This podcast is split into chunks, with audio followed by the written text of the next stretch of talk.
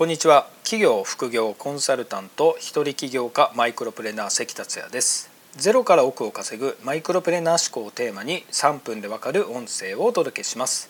昨日は午後から東京の白金台というところで個別コンサルをしてその後麻布の方でも個別コンサルをしてきました。最初の方は本を出版された方で新しい商品作りとかこれからの戦略とかを一緒に練ってきました。2人目の方はもともとは会社員の方だったんですけれども会社員を辞めて独立して中国資本の会社の役員になって空いてる時間をフリーランスで経理をされてます。2人ともお子さんがいる女性の方で自分のスキルを生かしながら活躍されてます。これからどんどんそういう方って増えていきますね。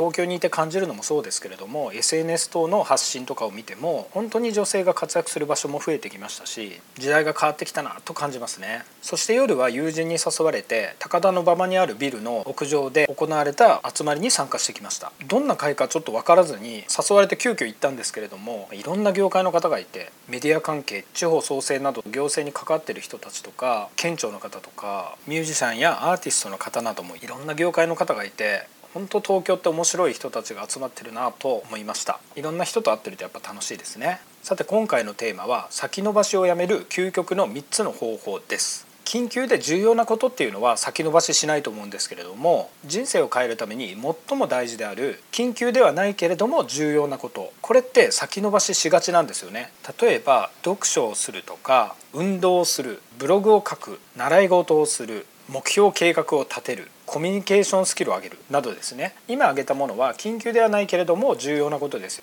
ではどうすればこれをやると決めたことを先延ばししないようになるんでしょうか。その前にそもそもなぜ人は先延ばしにするのか。それをちょっとご説明したいと思います。心理学者のピア・スティール博士という方がいまして先延ばしを研究している博士なんですけれども先延ばしは衝動性や注意力の散漫性と深く結びついてると言ってるんですよね。次の3つに分類されると言っています。1つ目は頑張ってもうまくいく自信がない。2つ目は仕事が退屈で楽しくない。3番目は楽しいことはすぐにやりたい。